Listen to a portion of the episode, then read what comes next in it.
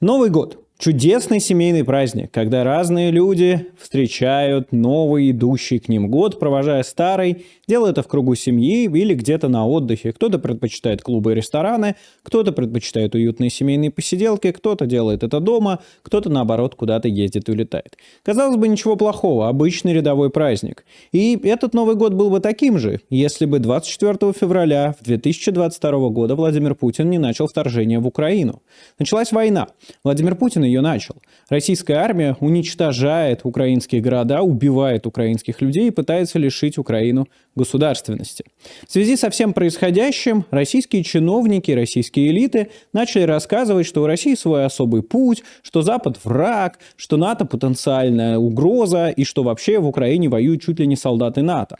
И поэтому, казалось бы, должно быть логичным, что все эти большие поборники русского мира, большие ненавистники всего того, что существует за границей за кордоном, должны праздновать этот Новый год в России. Ну, или вообще не праздновать, потому что они постоянно рассказывают, что тяжелая ситуация в стране, Казалось бы, так вы ее и сделали, эту тяжелую ситуацию в стране. Все, что происходит сейчас, все, что касается России, все, что касается этой войны, это все сделано руками действующей власти. Поэтому каждый представитель этой власти, безусловно, ответственен и виновен во всем происходящем. Но нет, почему-то курорты Краснодарского края, Геленджик э, или Москва и даже Санкт-Петербург не стали тем местом, где российские элиты хотят праздновать Новый год. А праздновать они хотят.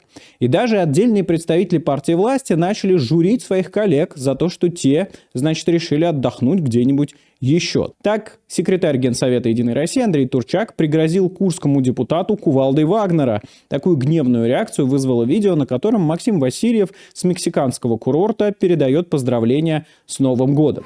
Mando mucho dinero en, mando salud en. Здравствуйте, братцы! Всех с Новым годом! Много денег, много хорошего настроения. Делаю себе специальный коктейль Мюнчен Красота! С Новым годом! Вот что называется practice what you preach. Э, секретарь Генсовета Единой России Андрей Турчак действительно пожурил и сказал, что нельзя так делать, и пригрозил, и в общем как-то должен быть в линии партии. Однако хватило его только на никому неизвестного депутата, а почему-то более высокопоставленных людей он осаживать не стал. Так, например, Турчак ничего не сказал про Рамзана Кадырова. Глава Чеченской республики провел новогодние каникулы в Дубае, где у него есть собственная вилла. Как следует из данных сервиса Flight Radar, 8 января самолет с бортовым номером RA73417 вернулся в Москву из Объединенных Арабских Эмиратов. Когда бизнес-джет прилетел в Дубай, неизвестно. На судне предусмотрительно отключили транспондер. О том, что Кадыров владеет самолетом Airbus ACJ319, стало известно в 2017 году. Цена лайнера лайнера 80 миллионов долларов. В прошлом году самолет сменил бортовые номера. В общем, это тот самый самолет Кадырова. Э, отправлялся ли он туда с женами и детьми, э, которых у него немало, и жен, и детей, или в одиночестве, неизвестно. Ну, э, на самом деле, каждый имеет право а, отмечать Новый год, где и как он хочет, но есть несколько нюансов. И сегодняшняя история – это истории про коррупцию и про лицемерие. Когда одной рукой все эти люди рассказывают, что любые страны, кроме России, это ужас, и вообще не время праздновать, и вообще нужно сплотиться, чтобы уничтожать Украину, на секундочку, а с другой рукой они прекрасно себе путешествуют, отдыхают на наворованные деньги. Итак, Кадырову никаких претензий у Турчака не было. К Денису Мантрову тоже претензий никаких не возникло. Это один из самых богатых российских министров. Отдыху в России он предпочел Турцию. Скрывался ли он там от грядущей мобилизации или нет, не уточняется. 3 января его самолет, сухой суперджет 195Б, приземлился в Стамбуле и находился там на момент, даже когда уже, по идее, у Дениса Мантрова должны были начаться рабочие будни. Только по самым скромным подсчетам цена этого лайнера составляет 16 миллионов долларов. Самолет неоднократно замечали в местах командировок Мантурова. Дубай также стал пристанищем на Новый год для Рустама Миниханова. 26 декабря в этом самом Дубае приземлился самолет Falcon 8X с бортовым номером RA09606. На этом лайнере летает глава Татарстана Мурстам Миниханов. Вскоре самолет вылетел из Объединенных Арабских Эмиратах на Мальдивы, где и провел все новогодние каникулы. Вся эта информация об этих перемещениях, она появилась в телеграм-канале «Можем объяснить». И, собственно, это их большой пост. Я ссылку на него оставлю в описании. Собственно, на Мальдивах Миниханов, по крайней мере, его самолет провел все новогодние каникулы. Почему-то не в Татарстане. Уже после, когда начались так называемые рабочие будни, Миниханов, э, собственно, вернулся в Казань, по крайней мере, самолет вернулся, и после этого Миниханов опубликовал фото из рабочего кабинета. Никаких претензий у э, генерального секретаря Единой России Турчака к ним не возникло. Ну хорошо, здесь вы можете сказать, что возможно, возможно, Турчак нападает только на тех и грозит кувалдой только тем, кто постит что-то в соцсетях. Типа, молча летать можно, а не молча нельзя. Хорошо, тогда где гневная тирада Турчака по поводу дочери министра обороны Российской Федерации Сергея Шойгу? Ведь дочь Сергея Шойгу, Ксения, на новогодние каникулы тоже отправилась в Дубай. Фото с ней во время отдыха в Объединенных Арабских Эмиратах издание Insider заметили у мужа дочери главы Минобороны, блогера Алексея Столярова. И, собственно, оттуда уже из его э, социальных сетей узнали, что они там были. Э, и Insider вычислил отель, в котором остановилась эта пара. Это довольно престижный отель. Отдых здесь им должен был обойтись как минимум в полмиллиона рублей. Причем Ксения Шойгу, она не просто дочь. Да? Кто-то может считать, что там дети не отвечают за грехи отцов, даже если эти дети живут исключительно на наворованных наворованные, на переданные им, а, собственно, коррупционные деньги. Однако дочь Сергея Шойгу, она активно участвует и в нынешних проектах, в том числе Министерства обороны. Помните, как она показывала Владимиру Путину владение уже во время войны? Вообще, дочь Сергея Шойгу, она во многом подвергается периодически критике, а, такой, правда, сдержанной, потому что она во время войны занимается очень странными вещами. Ну, то есть, например, она устраивала соревнования по самой большой планке что-то рекорд Гиннес какой-то, они в парке Горького пытались установить, тоже были оттуда довольно примечательные фотографии, когда вот люди в планке стоят, а там куча ментов кругом. А, в общем, дочь Сергея Шойгу тоже решила, что а, ей не очень интересно отдыхать в России, она хочет отдохнуть где-нибудь в Дубае.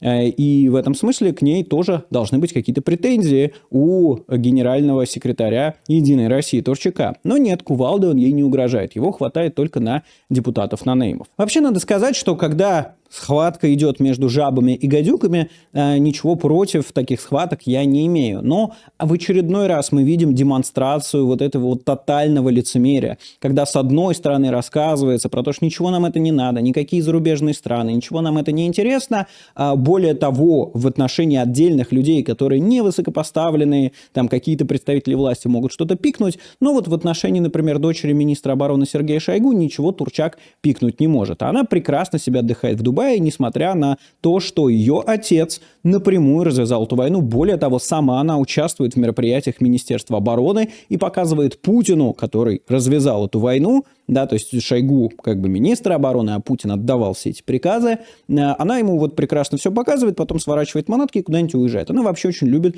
путешествовать по заграницам. Но глобальная история вообще заключается в том, что нынешние российские элиты, элиты не в хорошем смысле, а в смысле люди у власти, они много рассказывают про то, что НАТО – это враг, и про то, что там, значит, ничего не должно быть, но по факту оказывается, что они НАТО очень любят. Очень любят, чтобы там находились их дети, находилась их недвижимость, находились находились их какие-то точки интереса. Поэтому весь вот этот вот пафос про то, что ничего нам этого не надо, кругом враги, значит, а мы сами с усами, это исключительно на внутреннюю публику, на телевизионные каналы. По факту же и сами они, и их дети прекрасно в НАТО отдыхают. Маски сброшены, и для нас очевидно, что блок НАТО ведет гибридную войну против России, против нашего союзника, Республики Беларусь, заявил директор службы внешней разведки Сергей Нарышкин летом этого года, когда уже э, было начато это это вторжение в Украину. Однако этим же летом его дочь Вероника отправилась на отдых в Турцию, страну НАТО, на секундочку, ну, где не так давно Мантуров э, отдыхал на новогодние праздники. Инстаграм дочери Нарышкина закрыт от посторонних, но инсайдер обнаружил аккаунт ее ближайшей подруги, Виктории Косолаповой. Виктория и Вероника часто путешествуют вместе. В Инстаграме можно найти снимки их совместного отдыха в Италии, Греции и других странах Европы, тех самых, которые Нарышкин считают врагом. Перед Новым годом дочь Нарышкина отправилась случилось на Бали. Остановились они вместе с подругой в отеле Аяна Резорт Бали, где одна ночь стоила больше 500 евро. А первые дни 2023 года Вероника проводит в Дубае. Там вообще, видимо, слет всех российских патриотов в кавычках. С начала войны она побывала также на Сейшелах. В целом она может свободно перемещаться по миру. В санкционные списки члены семьи главы службы внешней разведки не включены. И это большое упущение. Часто идут разговоры о том, зачем нужны эти санкционные списки, зачем вот нужен список 6 тысяч фонда борьбы с коррупцией, зачем Украина принимает свои списки, вот 4 тысячи было, а, значит, недавно еще пополнилось. А зачем это все нужно? Ответ очень прост. Потому что все эти российские чиновники, их семьи, их ближайшие окружение обожают делать очень простую вещь. Россия для них – средство извлечения прибыли, средство получения дохода. Коррупционными способами они получают деньги, выкачивая буквально из России. То есть это не просто какие-то абстрактные деньги, а это деньги, которые могли бы быть потрачены там на здравоохранение, образование и все прочее. Понятно, что при нынешнем диктаторском режиме, который устроил Владимир Путин, Путин, ни на какое здравоохранение они потрачены не будут. Они будут потрачены исключительно на войну. Поэтому, может, и не так плохо, что их разворовывают. Но базово, если бы в российской системе не было коррупции, то никакой бы и войны не было. Потому что Владимир Путин буквально подкупает всех этих людей, давая им возможность воровать. Зачем суду выносить несправедливое решение или министру обороны исполнять несправедливый приказ, преступный приказ или полицейскому бить дубинкой мирно протестующего, если за это им не полагаются никакие преференции, если их начальники не будут получать получать виллы и тем самым будут замотивированы охранять эту самую власть. И вот, значит, эти люди, они выкачивают деньги из России, агрегируют их у себя, а потом рассовывают по офшорам и всячески покупают себе недвижимость, отправляют за рубеж детей и сами любят там бывать. Как министр, например, иностранных дел Лавров, который за деньги Дерипаски, ну, то есть тоже коррупционные деньги, которые через Дерипаску попадают к Лаврову, и сам ездил и возил любовниц, собственно, в те самые проклятые проклятые, я бы даже сказал, богом западные страны. Схема очень проста.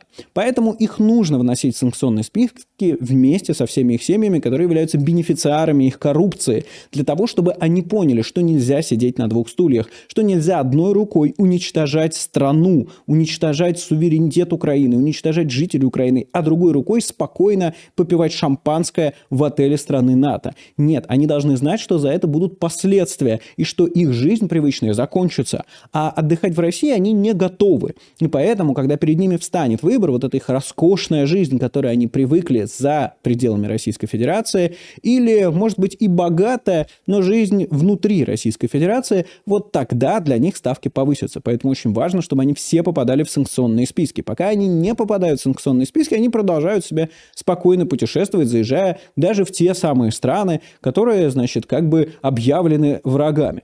И если бы часть санкций не существовала, то всех этих людей мы бы увидели и в Великобритании, и во Франции, и в других местах, где им очень нравится. Лиза Пескова бы передавала привет и поздравляла бы с Новым годом, надеясь, что российская армия сможет уничтожить Украину из своего любимого Парижа.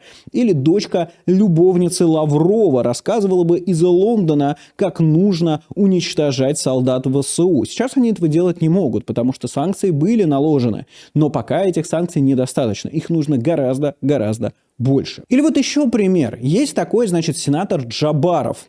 Э, это сенатор в Комитете по международным отношениям, если я правильно помню. Несколько раз его записывал, пока был на их Москвы, пока работал для новостей там со всякими комментариями. Вот с недавних пор, точнее последние пару лет, он такой явный, явный и ярый антиамериканист. Рассказывает, что США это просто кошмар, и что они пытаются уничтожить Россию, и что дадим мощный ответ.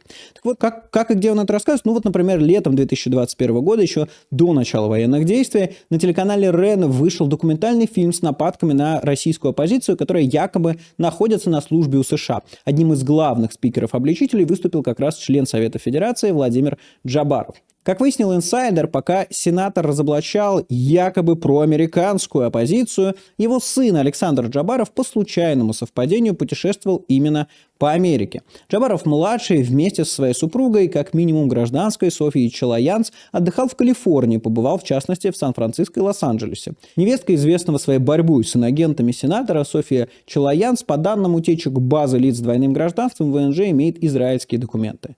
Сын Джабарова, в отличие от отца, в санкционные списки фактически пока не внесен, и поэтому продолжает ездить в страны Запада.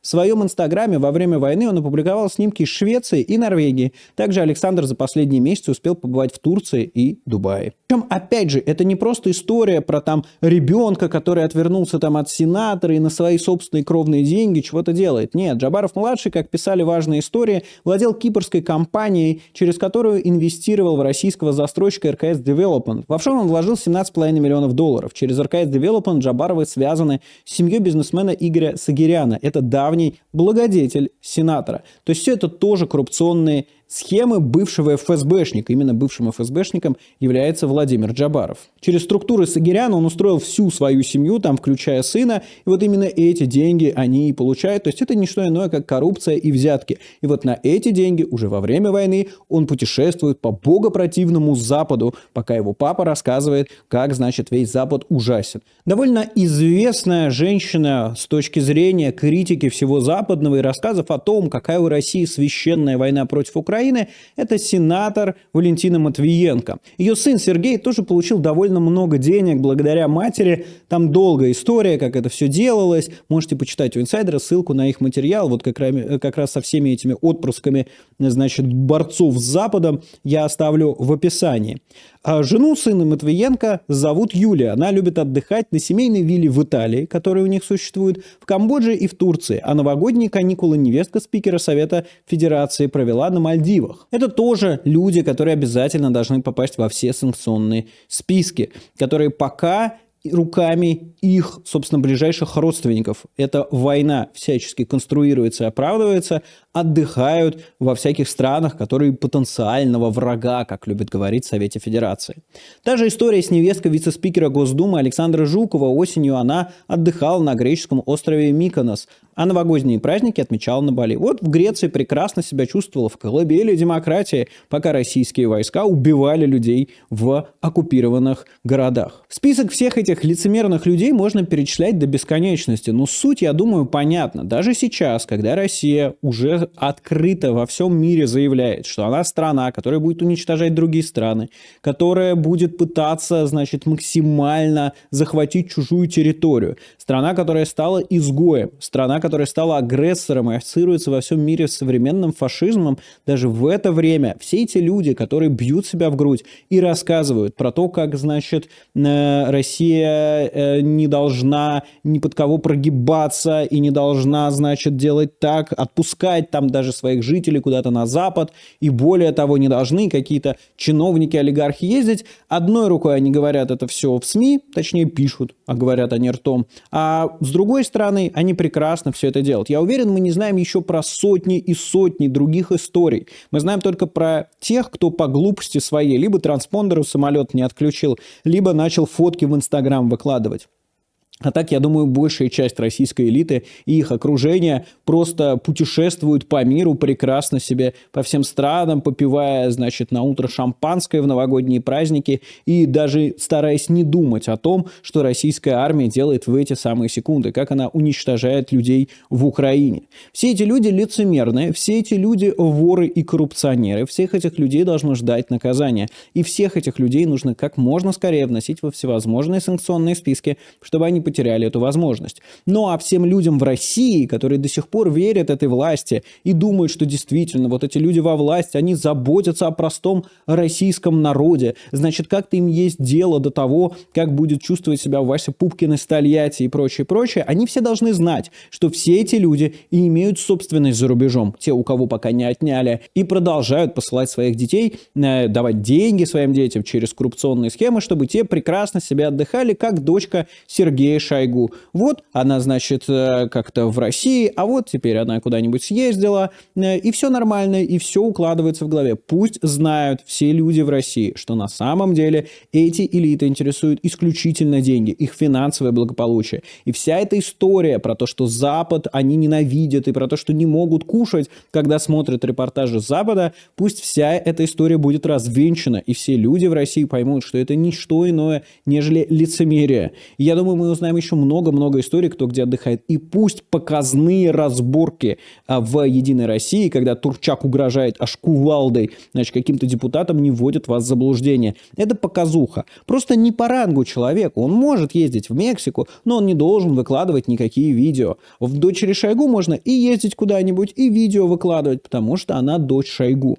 Поэтому распространяйте видео, помогайте распространять это видео, переходите по ссылкам, распространяйте их. Там история, можем объяснить э, про Кадырова и Мантурова, история инсайдера про детей этой самой элиты. Все это будет по ссылкам в описании. Ну и ставьте лайки, пишите комментарии и подписывайтесь на канал, чтобы распространялось это видео больше. А с вами был Майкл Найки. До скорых встреч. Всего доброго. Пока.